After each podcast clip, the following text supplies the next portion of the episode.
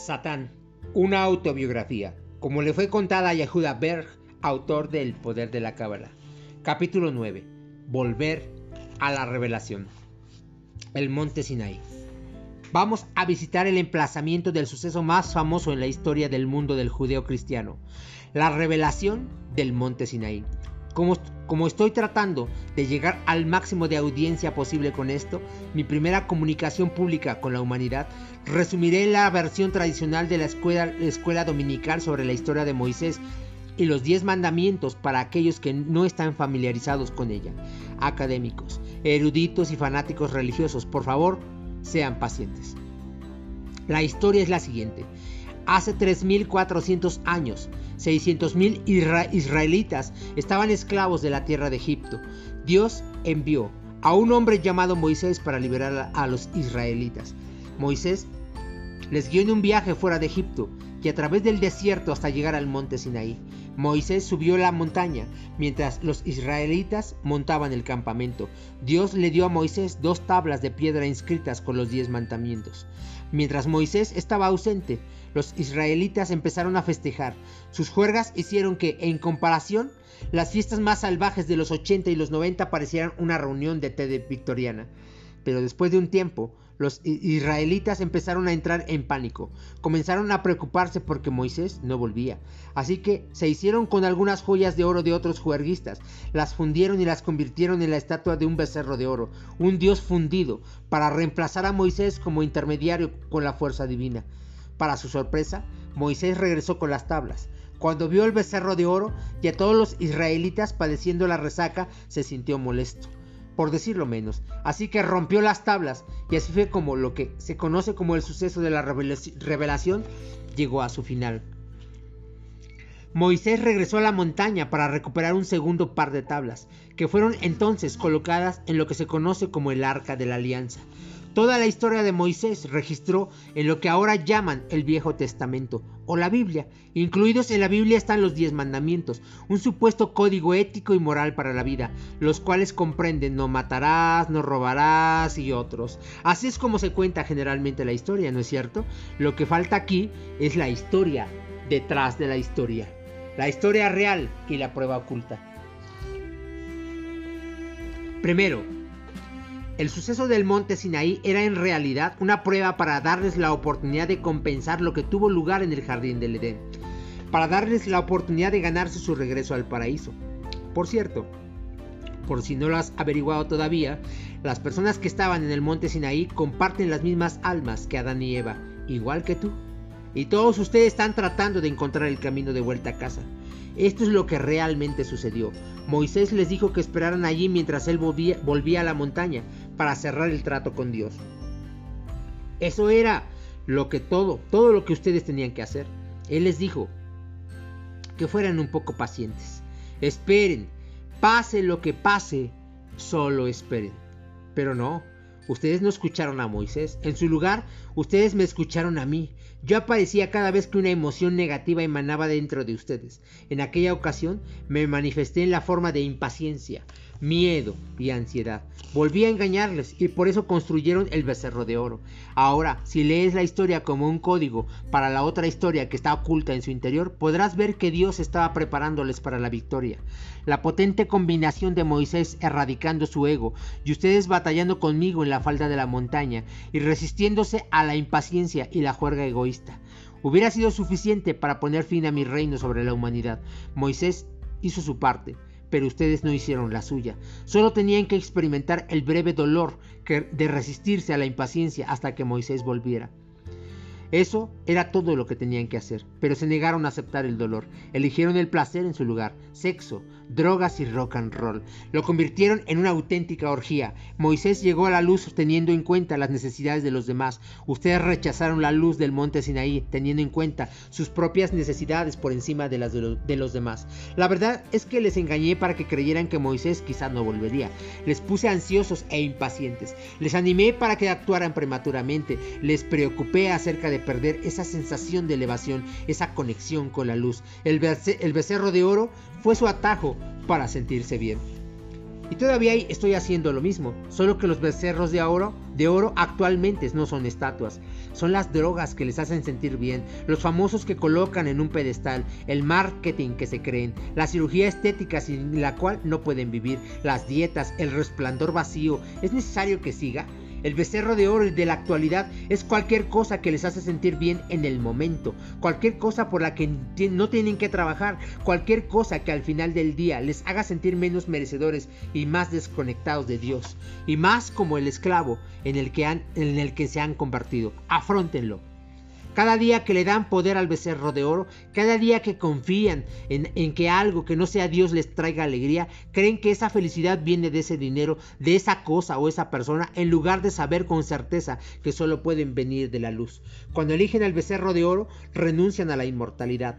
Toman la manzana del árbol del conocimiento en lugar de tomarla del árbol de la vida eterna. Y eso es lo que hicieron en el monte Sinaí.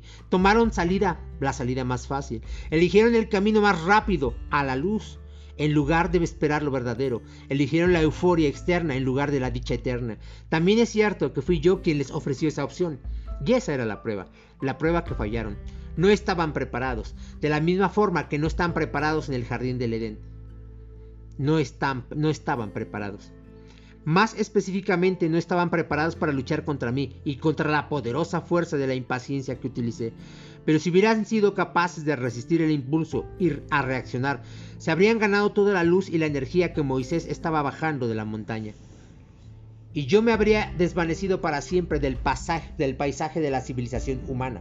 En su lugar, en su lugar, intentaron conectarse con todas las diez dimensiones antes que erradicarme de su naturaleza. Esa fue su perdición. Cuando Moisés rompió las tablas, fue un símbolo. Significó que la conexión de ustedes con las dimensiones ocultas se había roto, se había cortado y despedazado. ¿Y saben lo que sucedió después? Que la muerte renació. Y aquel día nació otra cosa. ¿Adivinan qué? Sí, la religión. La charada. Seré totalmente sincero. En realidad no hubo mandamientos en el monte Sinaí. Lo digo en serio. Y todo el concepto de los mandamientos fue idea mía. ¿De verdad? Si lees el Antiguo Testamento en su versión original en hebreo, verás que dice que Dios dio los diez mandamientos enunciados en el monte Sinaí. Dios nunca dio diez mandamientos. Aquí tienes uno de mis secretos mejor guardados. Dios no da órdenes. Dios no castiga. Y el Señor de la creación definitivamente no premia. Estas también son creaciones mías. Yo inventé esos conceptos y los integré en los sistemas de creencias religiosos.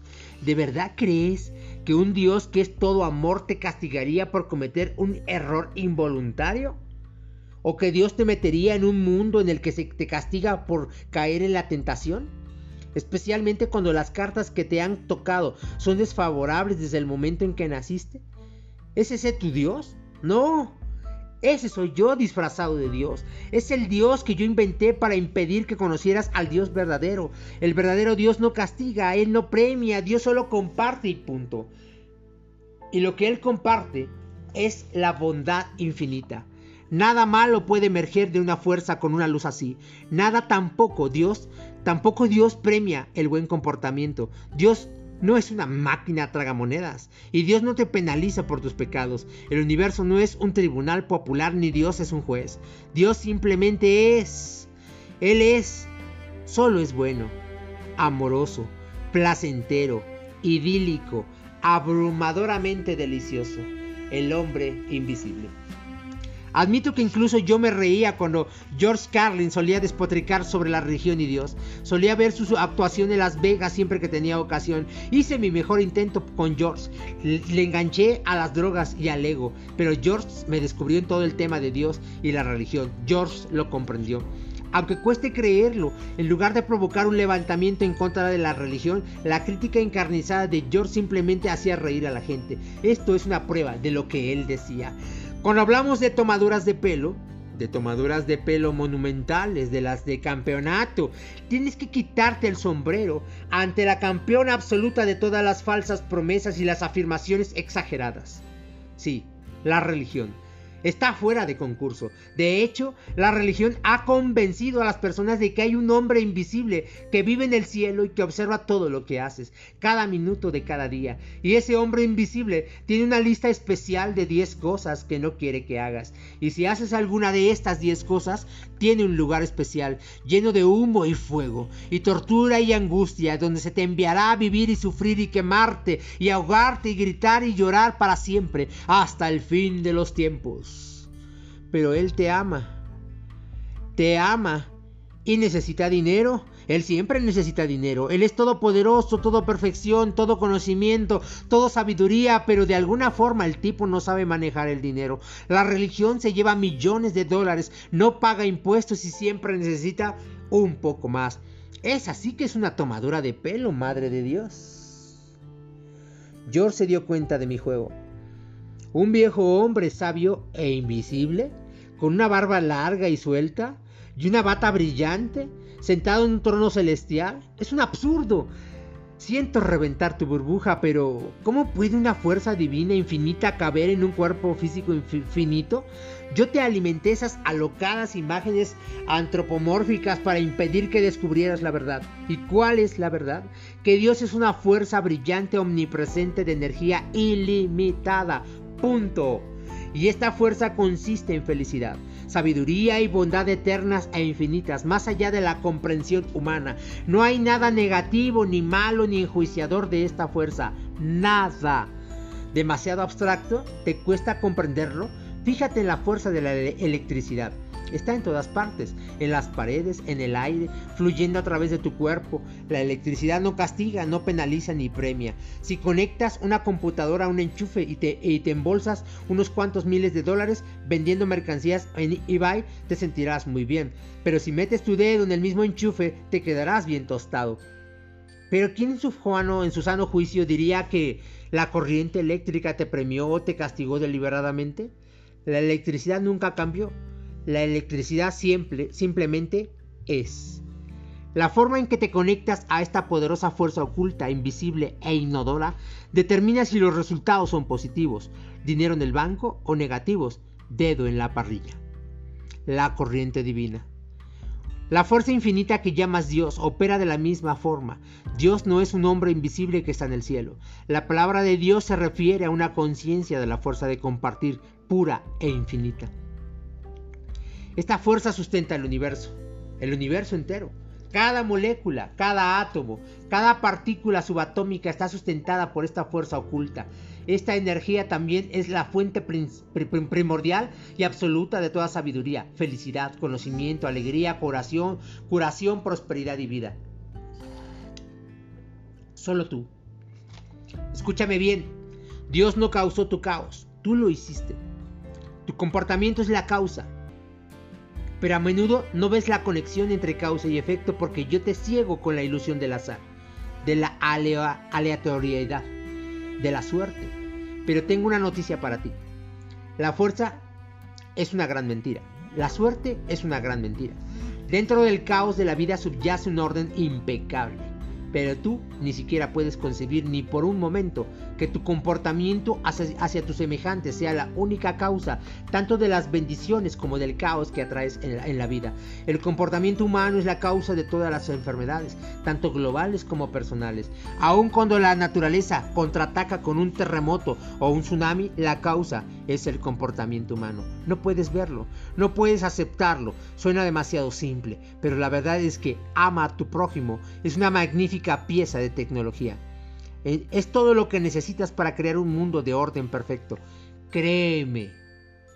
Ahora que entiendes la verdadera lección del castigo y la recompensa, deja que te revele la historia todavía más profunda que se oculta detrás de Moisés y los diez enunciados. Te he engañado durante 34 siglos, así que llegó el momento de contarte el gran secreto. La prisca teológica, la prisca teología, la sabiduría secreta. Hace mucho tiempo, hace unos 3400 años, las almas colectivas de la humanidad se enterraron en un agujero profundo, muy profundo. Durante siglos vivieron solo para gratificar sus deseos egoístas primarios. Yo era su dueño. Esta es la esclavitud que tuvo lugar en la historia de los israelitas en Egipto que aparece en la Biblia. En realidad, la historia de los israelitas esclavizados en Egipto se refiere al hecho de que toda la humanidad estaba esclavizada por mí y esta vida de esclavitud era todo lo que estas almas conocían.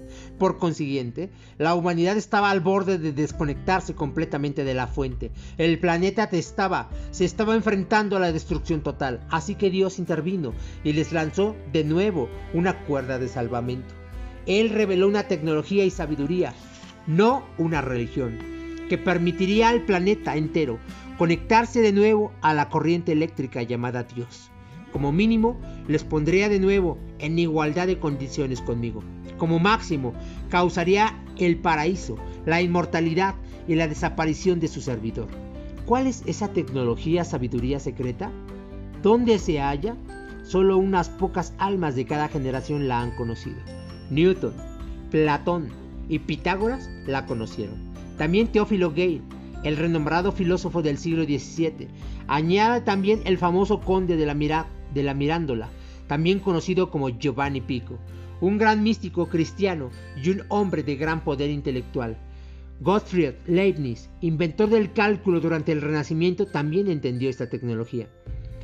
Estos hombres creían que toda la sabiduría del mundo, incluida la sabiduría religiosa, la filosofía griega y la ciencia, tenían sus raíces en la sabiduría secreta entregada a Moisés en el monte Sinaí. Ellos lo llamaron prisca teología que, significa la teología más antigua o la sabiduría primordial. Era un conocimiento universal que tenía el poder de transformar al mundo, unificar a toda la humanidad y liberar al mundo de mi influencia. En arameo se llama la sabiduría de la verdad.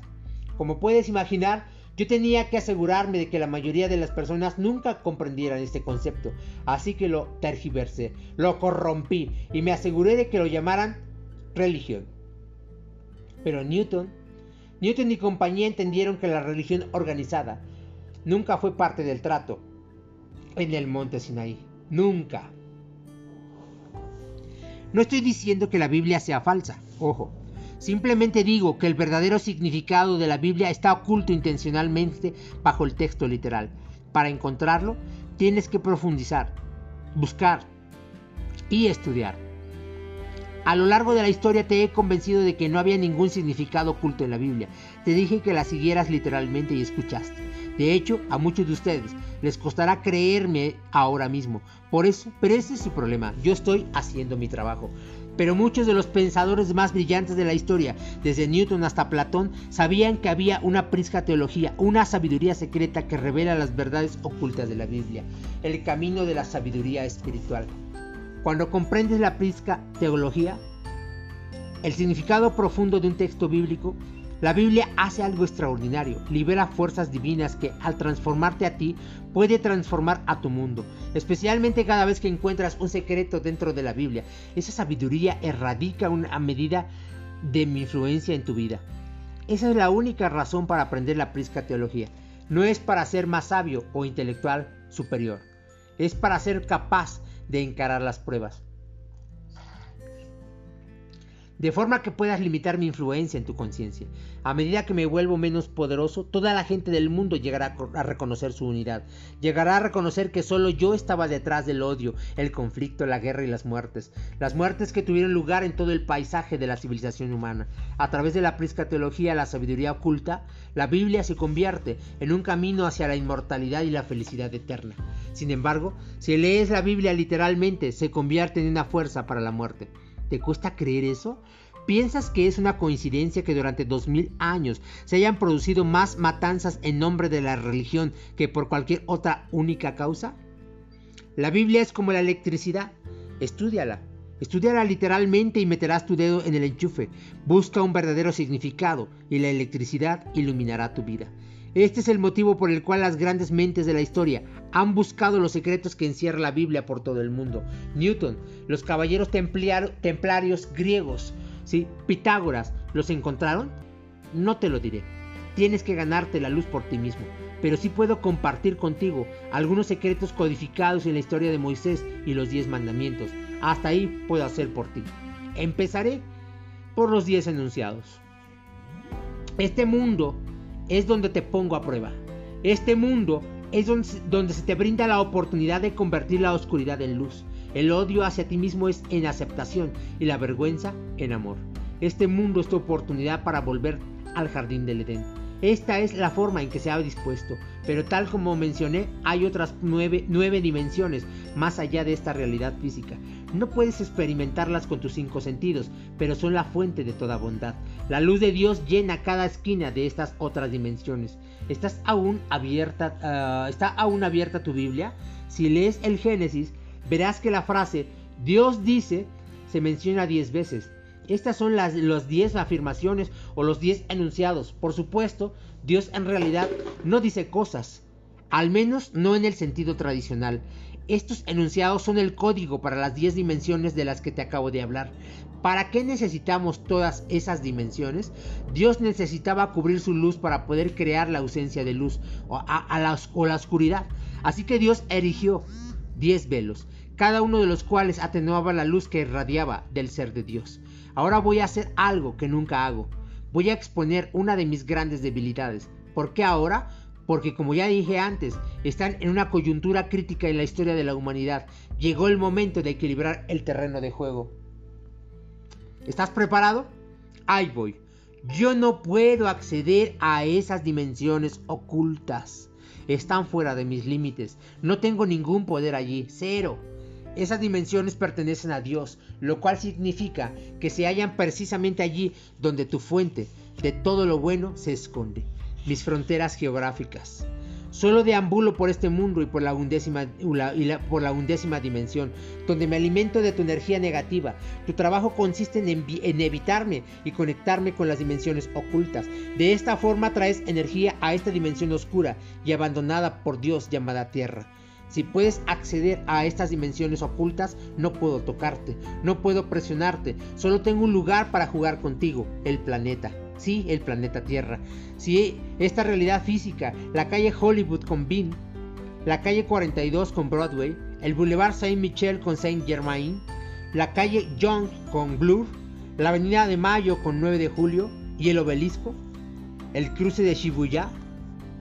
Mi trabajo consiste en ponerte difícil que entres en las dimensiones ocultas y accedas a la luz. Te lanzo retos, te envío desviaciones, pongo obstáculos en tu camino, todo para que puedas vencerme y ganarte tu derecho a reconectarte a esas dimensiones de luz, al jardín, al paraíso. Así que tenemos dos reinos, un reino de oscuridad, mira a tu alrededor, y un reino de luz compuesto por nueve dimensiones, mira en tu interior.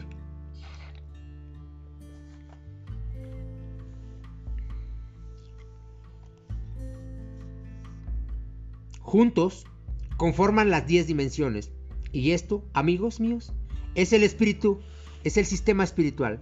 Si alguna vez piensas vencerme, debes saber que este sistema es la clave, la puerta, la conexión y el camino de vuelta a casa, a Dios. Una vez sabes esto, siempre funciona. No solo a veces. ¿Cómo llegas a saber algo? Solo a través de la experiencia personal. No puedes simplemente fiarte de las palabras de otro, no puedes limitarte a creer en algo, tienes que saberlo. Porque saber algo significa que estás teniendo el 100% de éxito, un 10 sobre 10. Por otra parte, creer algo significa que tienes un 20% del éxito, un 2 sobre 10. ¿Quién en su sano juicio quiere elegir una vida en la que solo obtienes el 20% de lo que quieres para ser feliz? El juego de las creencias. El saber está en el corazón de la felicidad eterna, pero tú continúas confiando en creer.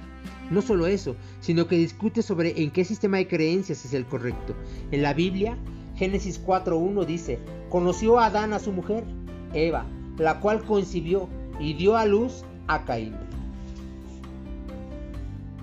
Cuando lees la Biblia literalmente suena como si cada mujer que conoce un hombre pronto llevará a su vientre el hijo de su amor. Absurdo.